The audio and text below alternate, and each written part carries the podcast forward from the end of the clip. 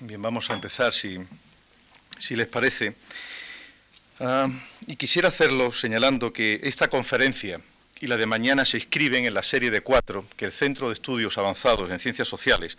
del Instituto Juan Marc ha organizado sobre nuevas democracias en el sur de Europa.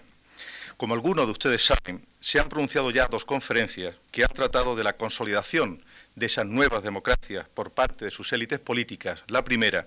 y de la legitimidad concedida por parte de sus ciudadanos, la segunda. Las dos conferencias restantes ah, están dedicadas a los partidos políticos. Yo hablaré enseguida sobre eh, la estructuración de los partidos y los sistemas de partidos siempre en el ámbito del sur de Europa y mañana lo hará el profesor Richard Ganser sobre las bases sociales y políticas de los partidos. En ambas conferencias intentaremos dar respuesta a una, serie de, a una serie de preguntas, a dos bloques de preguntas. El primero se refiere a las pautas de nacimiento de los partidos y a las relaciones que establecen con sus electores. ¿Cómo aparecen los partidos en sociedades ah, que han carecido de ellos durante décadas? Cómo responden a las principales divisiones sociales existentes en un país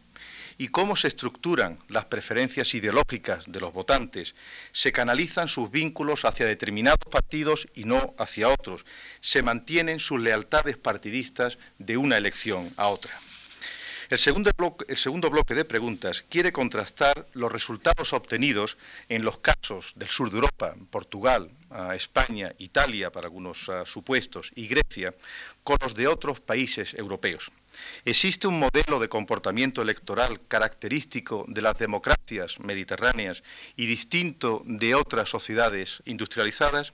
¿O acaso resultan tan marcadas las diferencias existentes en el interior del propio sur de Europa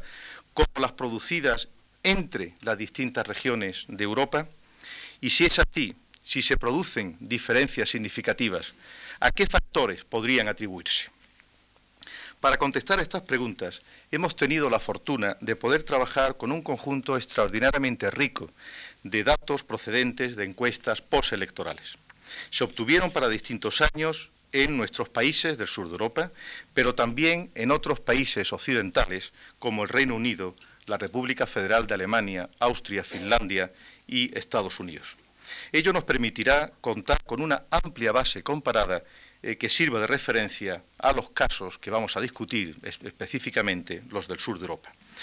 Pero pese a la calidad de los datos utilizados, debemos hacer, sin embargo, una última advertencia la evolución reciente de los acontecimientos políticos en los países sureuropeos deja abierta alguna de nuestras conclusiones. Pero creemos también, pese a esta provisionalidad parcial, que esos mismos acontecimientos subrayan el interés de los temas que examinaremos a continuación, puesto que aparecen como puntos de partida básicos para comprender los cambios que están teniendo lugar en Portugal desde finales de los años 80, en Grecia desde principio de los 90, en España a partir de 1993 y ah, en Italia a partir de los primeros meses de 1994.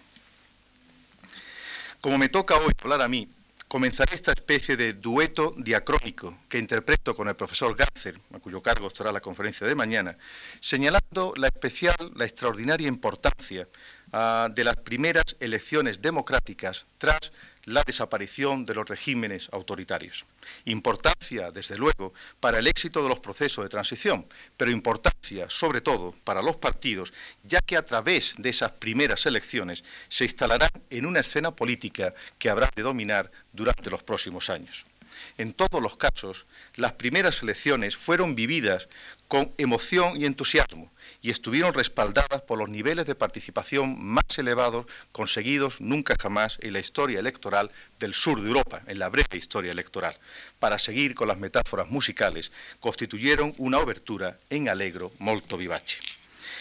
Así ocurrió en las elecciones celebradas en Grecia el 17 de noviembre del 74, apenas cuatro meses después de la caída de la Junta Militar. No era la primera vez que se acudía a las urnas en los últimos diez años, pero era la primera consulta que resultó plenamente abierta y competida y la primera consulta también en la que los poderes públicos no llegaron a intervenir en favor de los candidatos ah, conservadores. Así ocurrió también en Portugal con ocasión de las elecciones a la Asamblea Constituyente celebradas el 25 de abril del 75, justo un año después del golpe de Estado que derrocó el salazarismo. Era la primera vez que los portugueses podían participar en una consulta democrática, puesto que las convocadas durante la Primera República, allá por los años 1910-1928, tuvieron, para los pocos que podían recordarlas, un número más, que, eh, eh, que considerable de restricciones. Y sin duda, así ocurrió también en España en las elecciones del 15 de junio del 77, casi dos años después del inicio del cambio político y 41 más tarde de aquellas de febrero del 36 que significaron el principio del fin de la breve experiencia democrática republicana.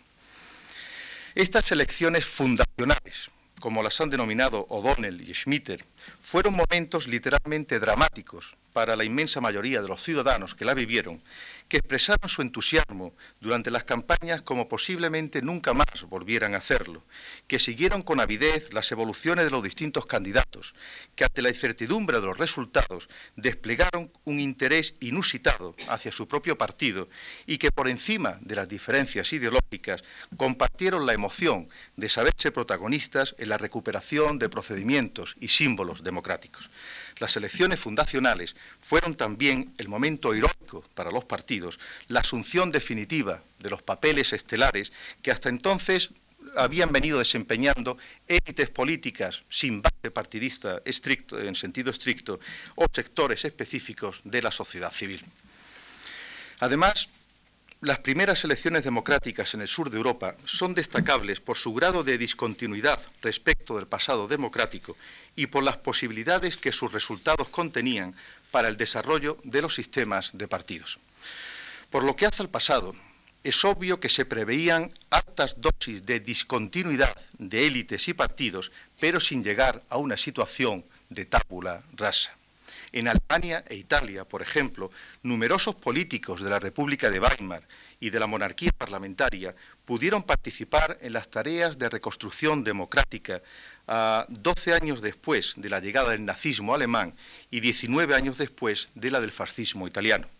Por el contrario, la larga duración del salazarismo en Portugal impidió naturalmente no solo la continuidad de algún líder anterior, sino también la de cualquier partido o grupo político.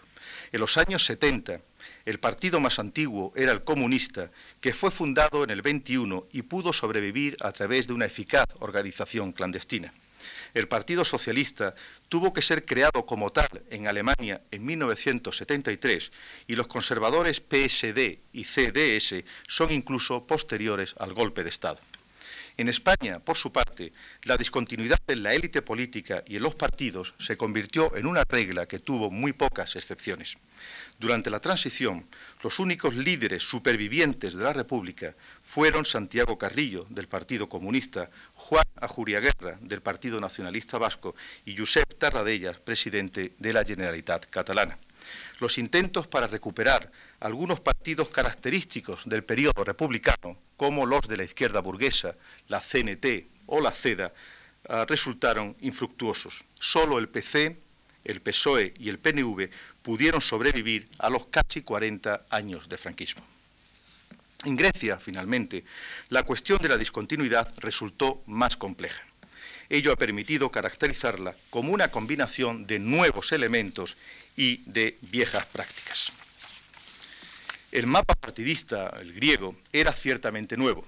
PASOK y Nueva Democracia fueron creados inmediatamente antes de las elecciones de 1974 y los dos partidos comunistas de cacofónico nombre, KKE y KKEX, Ah, y los dos partidos comunistas surgieron de una escisión en el 68, en plena dictadura, a partir del clásico stalinista fundado en el 47. Pero los líderes políticos mostraban, en cambio, una mayor continuidad.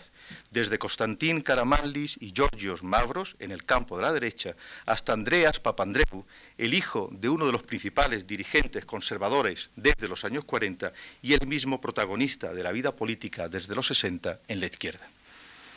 Sea como fuere, lo cierto es que las primeras elecciones democráticas giraron en torno a una mayoría de partidos que contaba solo con unos meses de vida. El perfil específico de sus resultados se recoge en ese gráfico, ah, gráfico ah, primero. Como puede verse, creo que puede verse, los nombres de los partidos ah, están un poco más borrosos, pero eh, espero que sea suficiente. Como puede verse, digo, las preferencias de los portugueses, arriba a la izquierda, se concentraron básicamente en los mismos cuatro partidos que conformarán su paisaje político durante dos décadas, bien que con cambios sustanciales entre ellos. Los de los españoles, ángulo superior derecho, parecieron seguir una pauta similar, pero reduciendo la presencia del Partido Comunista, invirtiendo el orden de preferencias entre el centro derecha y el centro izquierda y con la complejidad adicional de los partidos nacionalistas. Son esos dos brotes entre PSOE y UCD.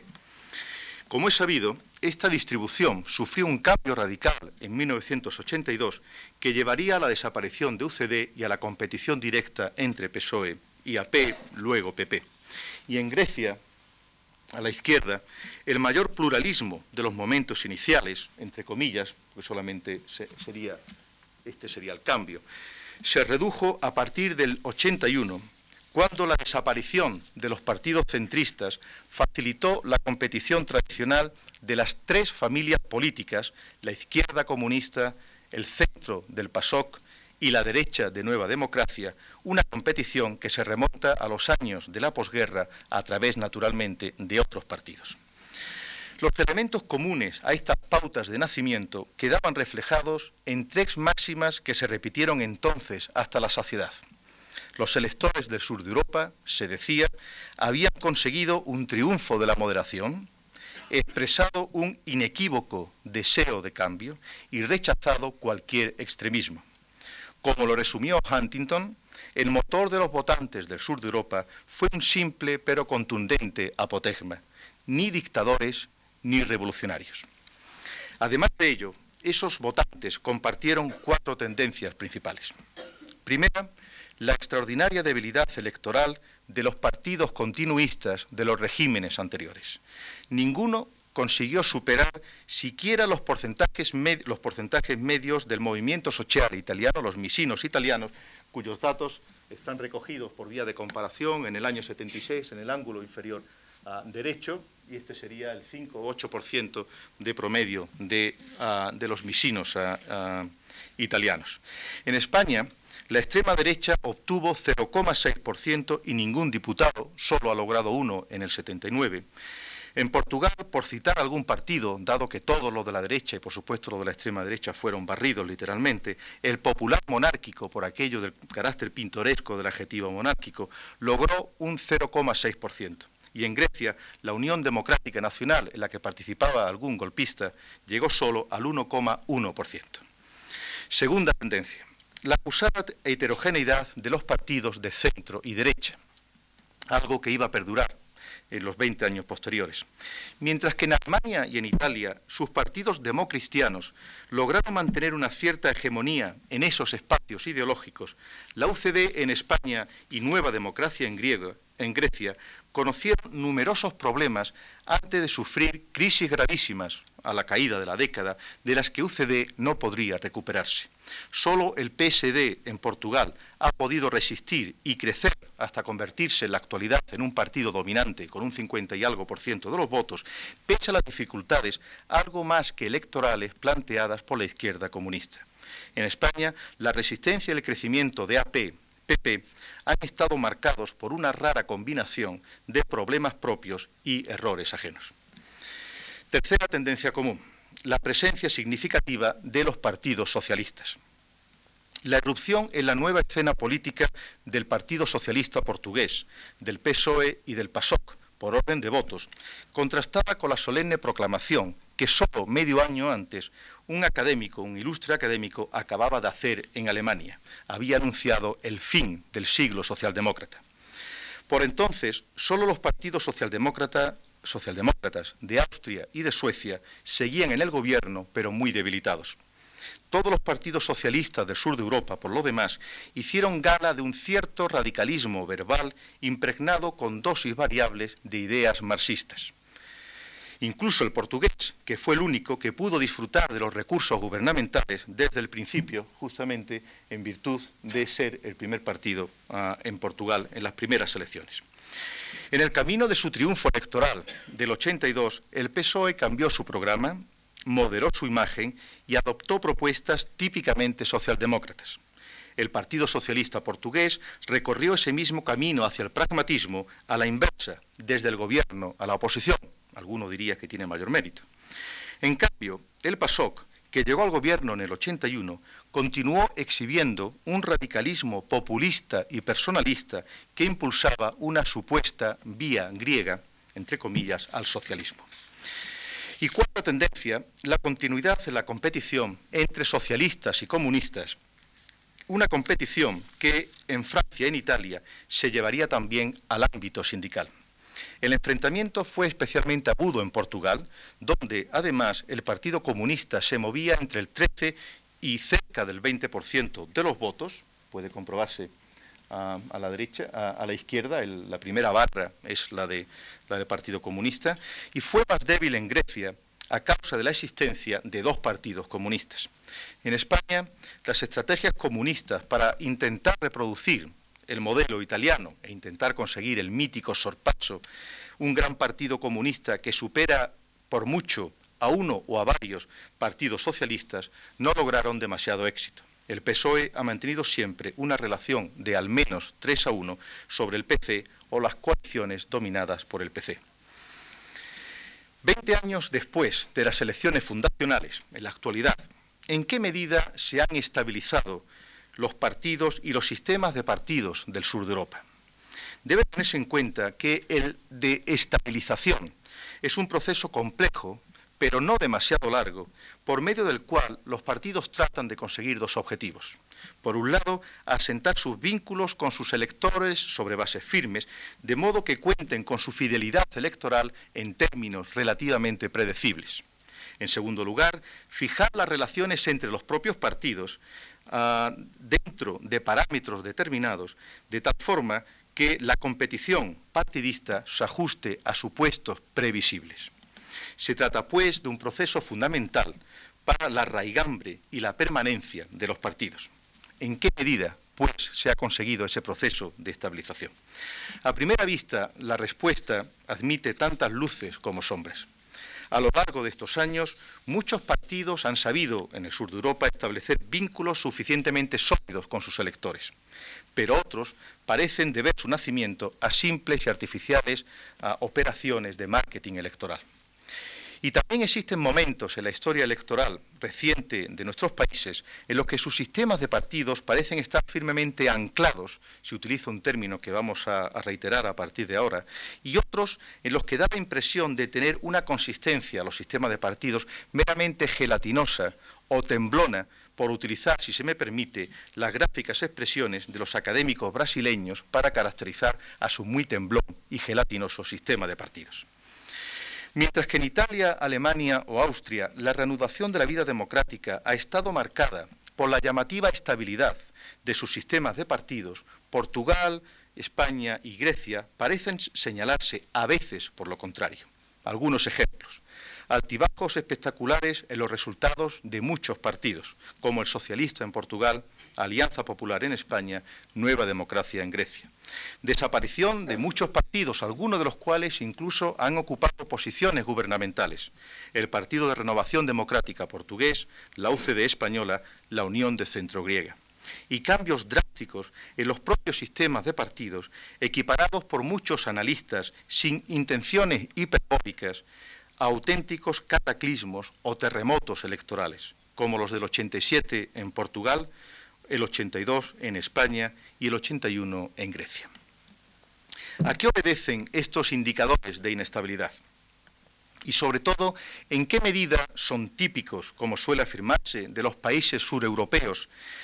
que en este aspecto formarían una especie de bloque diferenciado de lo que sería la pauta común, la de los países de las restantes regiones mucho más estables y firmes? Dada la obvia importancia de los procesos de estabilización, Trataremos de contestar a estas preguntas acudiendo a dos tipos de argumentos. En la conferencia de mañana Richard Gather, el otro intérprete de este solista, de este extraño dueto diacrónico, utilizará un enfoque micro, como suele decirse, para analizar el anclaje de los partidos en el sur de Europa mediante los indicadores básicos de la llamada identificación partidista y del denominado partidismo social. Por mi parte, utilizaré el tiempo que me queda para examinar desde una perspectiva macro, como también se dice, otros tres tipos de factores. En primer lugar, las características peculiares de las sociedades europeas sobre las cuales, lógicamente, se asentaron los partidos. Después, las principales escisiones o divisiones sociales o conflictos sociales que suponen la razón de ser del nacimiento de los partidos. Por último, las dimensiones características de los propios sistemas de partidos. Por lo que al primer punto, no parece que exista un modelo homogéneo de estructura social en el sur de Europa en el que los partidos traten de enraizarse de forma distinta a cómo lo hacen en otras sociedades europeas. En términos generales, Italia y España pueden considerarse las más desarrolladas económicamente, Portugal la menos, y Grecia estaría, de acuerdo con los indicadores, en algún punto intermedio. En la clasificación de las economías mundiales por el Producto Nacional Bruto, por ejemplo, Italia ocupaba el séptimo lugar en 1990, España el octavo, Grecia el trigésimo sexto y Portugal, tras un espectacular crecimiento económico en finales de los años 80, el trigésimo noveno. En términos del Producto Nacional Bruto per cápita, Italia es el país más rico, seguido de cerca por España y a cierta distancia de Grecia y Portugal. De forma similar, la distribución de la renta parece más desigual en Portugal que en los otros países, mientras que Italia disfruta de una distribución más equitativa. Si lo que se examina es la estructura de la población activa, nos encontramos con una imagen diferente. Teniendo en cuenta la proporción de mano de obra empleada en la agricultura durante las tres últimas décadas, el desarrollo económico italiano ha acercado su perfil a la media de la OCDE y la reducción en España del segmento agrícola, de la población asalariada agrícola, lleva un retraso de algo menos de una década. La transformación económica de Portugal parece seguir a la española en este respecto con unos 10 años de retraso y a diferencia de la clasificación habitual, Grecia mantiene el cuarto lugar entre los países sureuropeos en esta dimensión. Un examen de los índices de analfabetismo, sin embargo, nos acerca más a las pautas habituales. En, en el 81, solo un 3% de los, ah, de los italianos eran analfabetos, comparado con el 7% de los españoles, el 9% de los griegos y el 20% de los portugueses.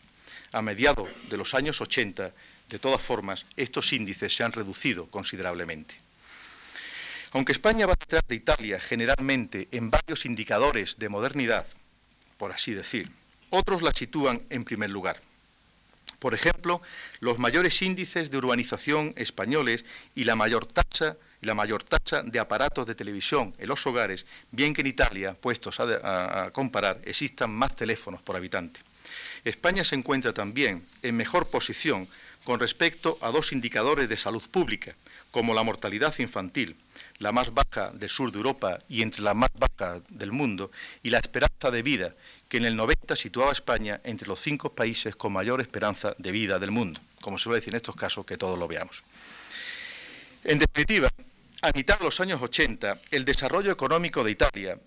y el de España, a su vez, había alcanzado los niveles característicos de Europa occidental, aunque España iba algo rezagada. Grecia ocupaba el tercer lugar en la mayoría de los indicadores habituales y Portugal era claramente el menos desarrollado. El segundo bloque de razones o de factores que apuntábamos,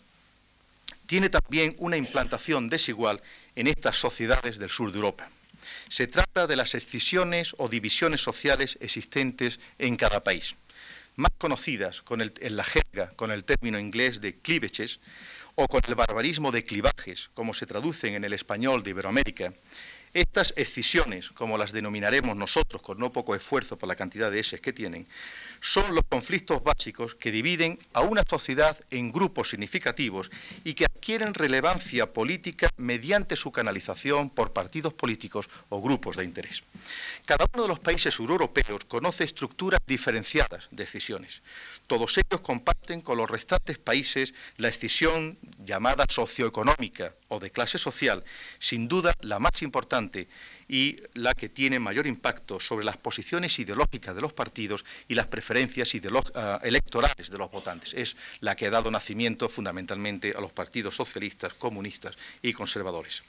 Le sigue en relevancia la, la escisión religiosa, que tiene implicaciones partidistas directas en un buen número de países europeos, por ejemplo, en los partidos democristianos de Alemania, Austria, Holanda, Bélgica y Suiza, y que nuestra región incluye Italia, España y Portugal. Y está además la nacional o regional, que tiene sus expresiones políticas y partidistas más notables en España, bien que en Italia, con el fenómeno de las, lega, de las ligas, haya conocido recientemente una cierta reactivación. De esta forma, España es el país con un mayor número de escisiones sociales o de clivajes, lo que se traduce, entre otras cosas, en un sistema de partidos especialmente complejo. Le sigue Italia y Portugal y sobre todo Grecia tendrían estructuras de decisiones o de divisiones sociales más simples. ¿Cómo se distribuyen más concretamente estas tres escisiones sociales en los países del sur de Europa? Puesto que no hay tiempo para análisis detallados, me limitaré a proporcionar un breve trazo sobre cada una de ellas. Así, la excisión socioeconómica ha solido traducirse operativamente en la dimensión ideológica espacial, que a su vez se suele representar gráficamente en un continuo izquierda-derecha, normalmente de 10 posiciones.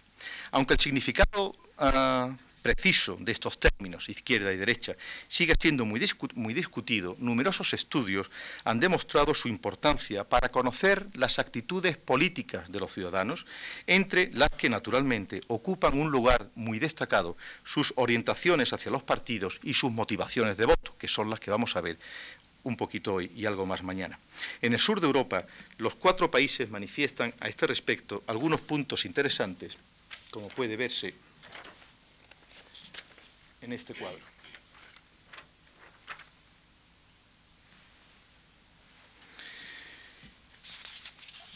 Los entrevistados griegos, se trata de una encuesta comparada realizada en el 85 en los cuatro países del sur de Europa, por ejemplo,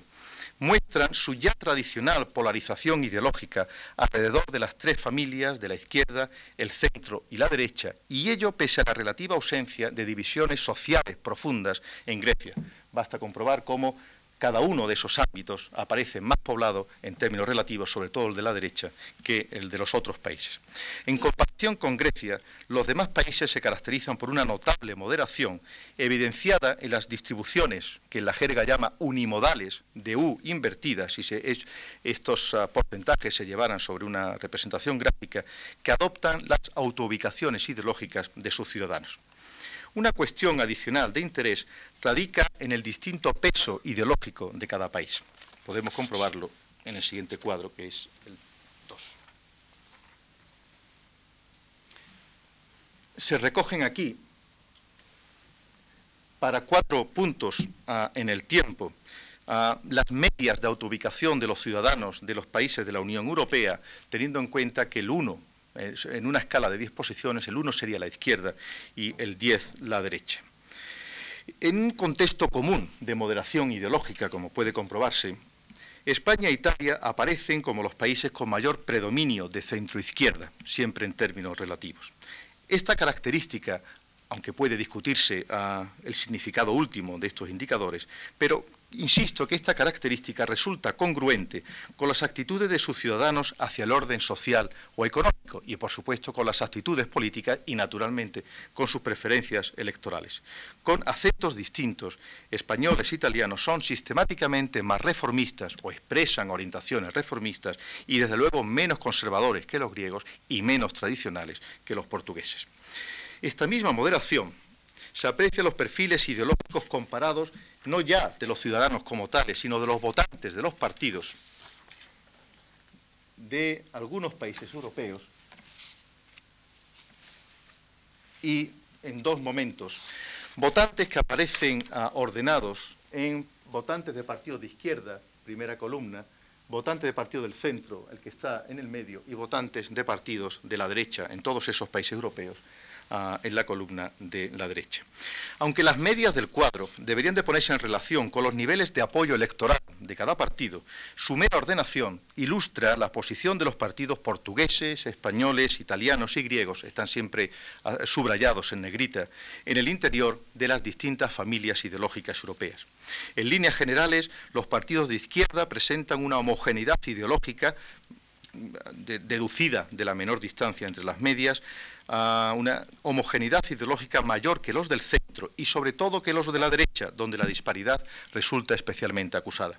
Los países del sur de Europa llevan la nómina prácticamente de los partidos comunistas significativos y dividen a sus partidos socialistas entre los más centroizquierdistas, los de ah, Francia, si se considerara, pero Italia y ah, Italia y España, Italia cuando existía el Partido Socialista, y los más centristas, menos izquierdistas, de Grecia y Portugal, que están justamente ocupando las posiciones inferiores. Quizás por esto mismo, en los países del sur de Europa suele ah, haber un hueco después del 82 de partidos centristas fuertes, excepto en Italia cuando existía democracia cristiana y en Francia naturalmente, y tienen partidos ciertamente conservadores. Quiero decir que se encuentran entre los más conservadores o derechistas, si se prefiere, de los países europeos. Basta comprobar Nueva Democracia y APPP, que los próximos que están a partidos considerados de extrema derecha como el MSI o el Frente Nacional. Por su parte, la excisión religiosa, segunda de las excisiones que vamos a ver, es ya una vieja conocida en algunos países del sur de Europa. Mientras que en Grecia la Iglesia Ortodoxa ha sido históricamente más una fuente de identidad nacional que un factor de polarización, en Italia y España los conflictos religiosos iluminan de un modo u otro la vida política de los últimos 150 años. En Italia, el peso de la Iglesia Católica ha determinado la política de la posguerra mediante la democracia cristiana, el primer partido del país, hasta ah, en marzo del 94 y con presencia permanente en el gobierno ah, durante ese mismo tiempo. Y también la ha dominado a través de la llamada subcultura católica o blanca, por oposición a la roja de sus adversarios socialistas y comunistas, que se implantó en muchas zonas del país. En España, las condiciones de la transición democrática han impedido el nacimiento de un partido demócrata cristiano, algo que también ocurrió en Portugal, pero por motivos diferentes, y han reducido muy significativamente el peso de la subcultura católica, pero no han eliminado, en cambio, la subsistencia de una cierta conflictividad potencial en cuestiones religiosas. La diferencia española con respecto a los otros países puede comprobarse acudiendo a, este indicador, que no es de los más ah, fiables, como el de la asistencia a la Iglesia para seguir oficios ah, religiosos. De acuerdo con estos datos, y de nuevo ah, fíjense, fíjense en, los, en, los, extremos de asistencia nunca o asistencia muy frecuente,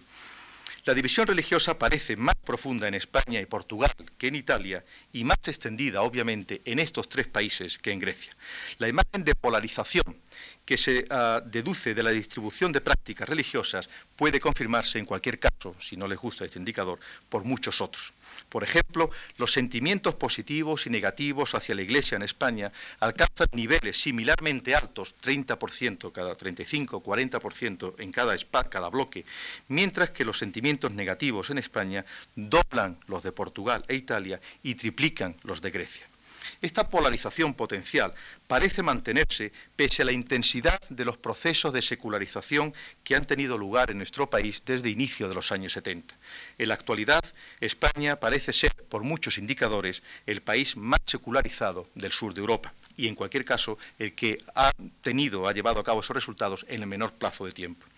En términos relativos, los españoles, con un 68%, se ven a sí mismos como personas religiosas en menor medida que los portugueses, 86%, los griegos, 85%, o los italianos, 82%. Aunque no podemos detenernos en ellas, las implicaciones partidistas ah, de estas orientaciones son, creo, obvias. Y una decisión, la tercera de las decisiones, particularmente importante y que separa el caso español de los restantes sureuropeos, incluso del italiano, es la regional o nacional, dentro de la cual se integra también la escisión lingüística y, para algunos, la étnica. Como es sabido, España es una sociedad multicultural, multinacional y multilingüística, y lo es además en condiciones de mayor complejidad que las de otros países con heterogeneidades lingüísticas o nacionales aparentemente similares como Bélgica, Suiza o Finlandia. Esta complejidad proviene al menos del siglo XVIII, contribuyó a la quiebra de la Segunda República en los años 30 de nuestro siglo y, por supuesto, apareció en los momentos iniciales de la transición. Pero en comparación con el proceso de cambio democrático desde un Estado autoritario, el proceso de descentralización desde el Estado unitario es decir, la construcción de lo que ha terminado siendo el actual estado de las autonomías resultaba mucho más difícil por la falta de consenso entre los españoles, por la heterogeneidad de las regiones y por las diferencias existentes a este respecto entre las propias élites políticas. Estos puntos de partida podrían haber complicado extraordinariamente los objetivos de la integración nacional y política con, la que tenía que terminar la transición, así como haber degenerado fácilmente en un conflicto proclive a la polarización, a la fragmentación y a las tendencias centrífugas. Si se, si se tienen en cuenta estas dificultades iniciales, la amplitud de lo conseguido y además, históricamente hablando, en un corto periodo, resulta ciertamente notable. Juan Linz lo ha resumido señalando que el cambio social más importante desde la transición radica en el reconocimiento legal, político y social del multilingüismo, en la existencia de conciencias nacionales distintas de la española y en la institucionalización de las propias comunidades autónomas. Y esa complejidad se ha institucionalizado a sí mismo, que es algo que nos interesa evidentemente, en la presencia de fuertes partidos nacionalistas en unas pocas comunidades y en la notable cantidad y variedad de fuerzas regionalistas en casi todas las demás. Los datos electorales a este respecto están resumidas también brevísimamente en ese cuadro 5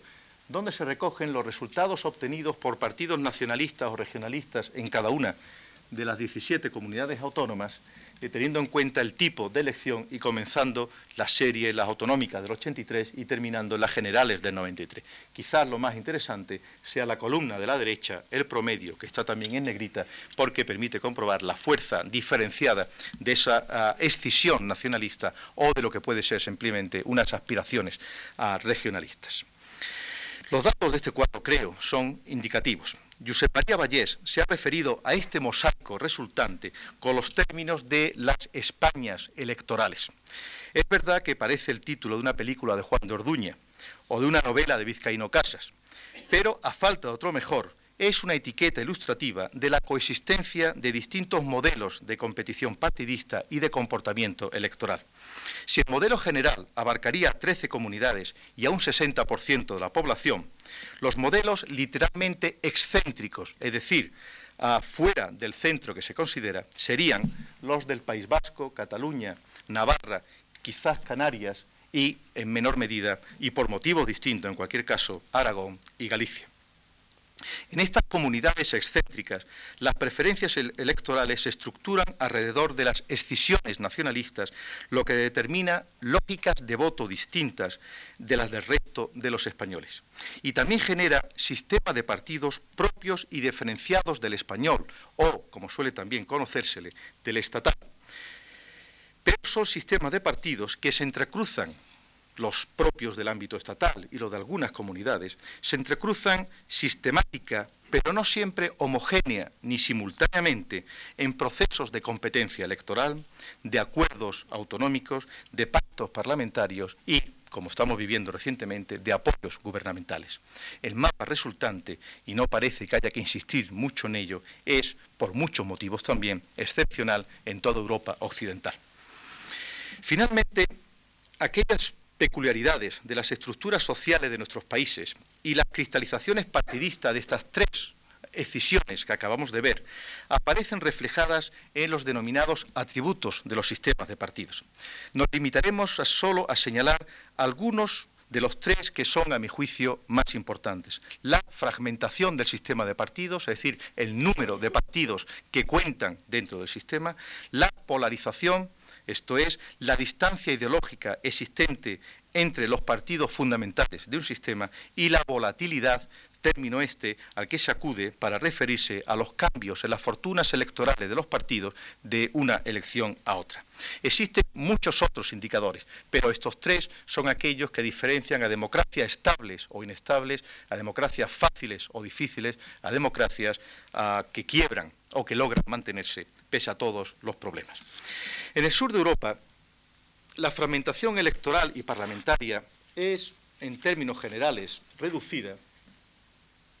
de acuerdo con los datos de ese cuadro 6, que recoge el promedio de un índice, el denominado número efectivo, efectivo de partidos, que trata de medir justamente o de apreciar cuántos partidos existen y a la vez ah, cuál es el tamaño, su tamaño relativo, tanto en votos y tenemos el número de partidos electorales, o en escaños y tenemos entonces el segundo índice, el de ah, número de partidos parlamentarios. Como siempre, los ah, índices están ordenados de menos a más y es fácil comprobar cómo Grecia y España aparecen en la parte superior de la tabla,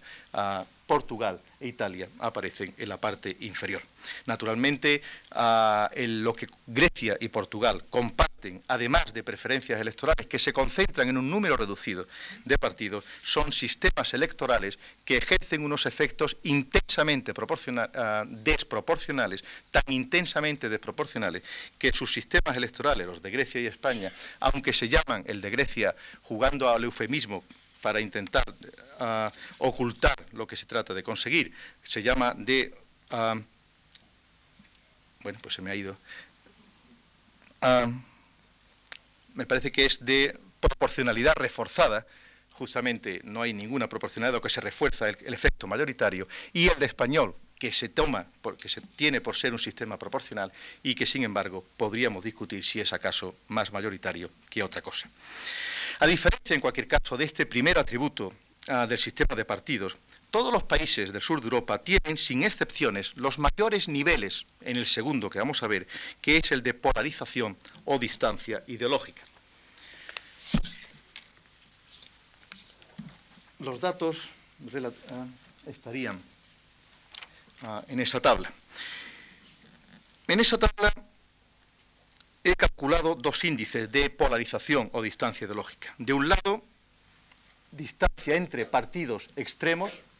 los dos ah, de la izquierda, y como siempre en dos momentos del tiempo, hace diez años, en el año 83 y, el año, ah, y en 1993, que trata justamente de medir la distancia que existe entre los partidos que ocupan las posiciones más alejadas en el espectro partidista y delimitan, por así decir, la lo que se llama en la jerga la elasticidad del sistema de partidos. Y de otra parte, los dos columnas de la derecha, la distancia entre los denominados partidos competidores, que son los que suelen ser los dos principales partidos del sistema, los que se disputan las funciones de gobierno, de oposición, los que señalan la dirección de la competencia para todos, ah, para todos los demás. Bien, como puede verse, ambos criterios creo que diferencian claramente a los países sureuropeos, donde incluso se podría contar si, ah, si se dejaran los franceses a Francia, diferencian a los países europeos de los demás. Sus niveles de polarización son consistentemente superiores de los de Reino Unido, Holanda, Alemania y Bélgica. Y entre los países del sur de Europa, España ocupa un lugar secundario en la polarización entre partidos extremos, pero comparte con Francia los niveles máximos entre partidos competidores, es decir, las dos columnas de la derecha. Ah, como en otros casos, este rasgo negativo del sistema de partidos, pero que explica los estilos y la forma de confrontación entre gobierno y oposición en muchos países, incluyendo el nuestro. este rasgo negativo está pensado, está compensado por la denominada dirección centrípeta de la competencia, es decir, por la doble circunstancia en Román Paladino, de que los partidos menores solo pueden aumentar su electorado moviéndose hacia el centro del espectro ideológico y de que los partidos mayoritarios solo pueden seguir siéndolo si continúan atrayendo a votantes, según los casos, de centro izquierda y de centro o de centro y centro derecha con la excepción del muy polarizado enfrentamiento que se suele llevar a cabo entre PASOK y, la nueva democracia en Grecia, las batallas por el centro, reiteradas una y otra vez, ah, siguen absorbiendo la actuación de los estrategas del PSD, partido gobernante actualmente en Portugal, y del Partido Socialista portugués, y por supuesto del Partido Socialista español y del PP ah, en nuestro país. Un último rasgo relevante de los partidos, del sistema de partidos europeos, y termino, radica en su volatilidad, es decir, en los cambios electorales que se producen entre dos elecciones sucesivas y que se deben a transferencias individuales de voto. Nuestros casos deben nuevamente destacarse entre los restantes europeos. El promedio de la volatilidad de los países del sur de Europa, de acuerdo con el índice convencional, en los últimos 20 años fue del 14%, mientras que en el resto de los países europeos llegó solo y malamente al 8%. Estas diferencias resultan aún más acusadas si dentro de lo que es la volatilidad total distinguimos un específico tipo de volatilidad, la llamada volatilidad entre bloques, es decir, la que se produce entre bloques de partidos o entre dos grupos de partidos, cada uno de los cuales representa una escisión entre, por ejemplo, partidos de izquierda y partidos de derecha, que es la que vamos a ver enseguida. Como puede observarse en el, último ya cuadro, el cuadro 8, donde se recogen los dos tipos de volatilidad, en la parte superior está la volatilidad, las elecciones Ah, más volátiles producidas desde 1945 ah, en Europa y en la parte inferior, la volatilidad total y la parte inferior, la ah, volatilidad entre bloques superior también entre los países, todos los países europeos eh, desde 1945. En las nuestras democracias europeas se produjeron ocho de los diez resultados electorales más volátiles de Europa Occidental desde el 45. En términos de volatilidad total agregada, las elecciones españolas del 82 y las italianas de marzo del 94 son con gran diferencia los casos extremos. los, índices o los números significan que en cada una de las elecciones, en España, por ejemplo, en octubre del 82, el 42% del electorado votó un partido distinto o tuvo un comportamiento electoral distinto del que había tenido en las anteriores elecciones del 79 y así, eh, etcétera. Eh, de hecho, el caso de España y el caso de, en 82 y el caso de Italia en el 94 son los más extremos de las 300 y pico elecciones contabilizadas y computadas por Bartolini y Mer eh, desde 1881, aproximándose solo alguna de Alemania y alguna otra de Francia a finales del 19. Aunque algo menos extremos, los sistemas de partido griego y portugués, como ven, ah, viene después, han experimentado también dos elecciones, la parte superior del tráfico, ah, del, ah, de, la, tabla, perdón, con una elevada volatilidad, solo superada por Francia en 1958, que es justamente el año donde se pasa de la cuarta a la quinta república, se modifica radicalmente el sistema de partidos, aparece una nueva constitución y, eh, en consecuencia, se trataba de un gran cambio electoral. Pero dentro de esta similitud, la que existen en los países en la parte superior de la tabla, volvemos a encontrar diferencias interesantes entre los casos de Grecia y Portugal, por un lado, y de Italia y de España, por otro. Y es que una parte muy considerable de la volatilidad total exhibida por los sistemas de partidos griego y portugués ha consistido en volatilidad entre bloques, como puede comprobarse, donde los tres primeros índices, los tres primeros indicadores son, corresponden precisamente a Grecia y a Portugal. Es decir, no solamente existió una redistribución de los votos respecto a los partidos, sino que muchos votantes cambiaron su apoyo electoral para concedérselo a partidos del otro lado de la barrera, del otro lado de la división ideológica izquierda-derecha. En contraste, la volatilidad entre bloques españoles e italianos, entre partidos de izquierda y de derecha italianos en los años 82 y 94 respectivamente, fue sorprendentemente baja. En España 6,7, en, ah, en, Italia 5,8. Eso significa que, pese a la enorme magnitud del cambio electoral que se produjo, ah, los españoles y los italianos dieron su apoyo a un partido distinto de la consulta anterior, pero situado dentro del mismo bloque. La escasa transferencia de votos entre bloques de partidos de izquierda y de derecha parece sugerir, pues, la existencia de una especie de barrera ah, en, términos infranqueables relativos, que se cruza solo, como se puede comprobar, en proporciones muy reducidas.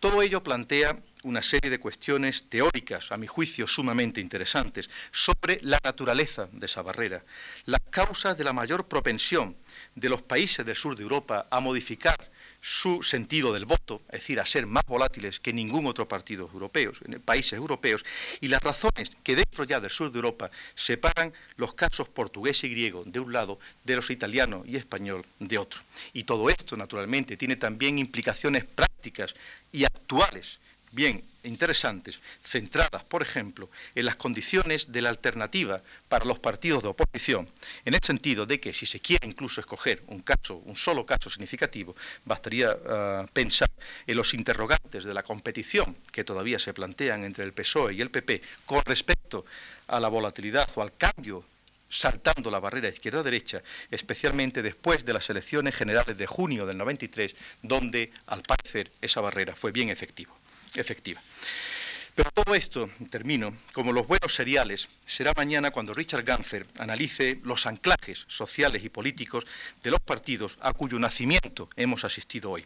Un clásico francés del estudio sobre los partidos, Maurice Diverger, decía que los partidos son como las personas. Si éstas conservan durante toda su vida la huella de la infancia, los partidos sufren profundamente la influencia de sus orígenes. Es cierto que la mayoría de los partidos ha mostrado después de, 20 años, una extraordinaria, de 20 años de su nacimiento, una extraordinaria capacidad de adaptación a los muchos cambios producidos en el sur de Europa. Cambios, además, que no han sido solo en lo que afecta a las fortunas electorales de los partidos, sino incluso cambios de sistemas de partidos del ah, pluralismo extremo al partido predominante en Portugal, del pluralismo moderado al de partido predominante y vuelta al partido eh, moderado en España, y de partido predominante al bipartidismo y medio en Grecia, y del pluralismo extremo a un pluralismo que prácticamente nadie sabe cómo es, entre polarizado y moderado en Italia. Pero también es cierto